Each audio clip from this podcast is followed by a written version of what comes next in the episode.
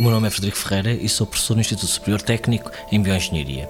Estou a desenvolver um projeto que é o Bio4 Wastewater Mais, que é um projeto que tem a ver com tornar a produção de termossos mais sustentável. Só para vos dar uma ideia, se tiverem o vosso frigorífico e encherem a gaveta dos vegetais que tem cá em baixo com termoço, precisam encher o resto do frigorífico com água para torná-lo comestível.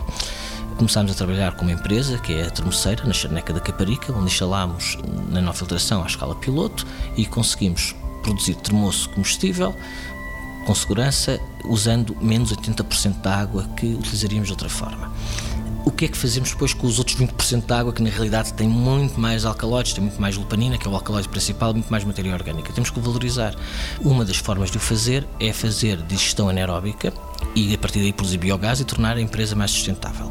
Outra questão é explorar a própria molécula lupanina, o próprio alcaloide que é tóxico, tem na realidade uma estrutura que é muito interessante para, para as empresas farmacêuticas, porque essa estrutura é difícil de sintetizar quimicamente e, portanto, se a conseguimos recuperar e depois modificar esta molécula, fazendo de, moléculas derivadas desta, podemos fazer medicamentos, alguns já existentes e outros novos.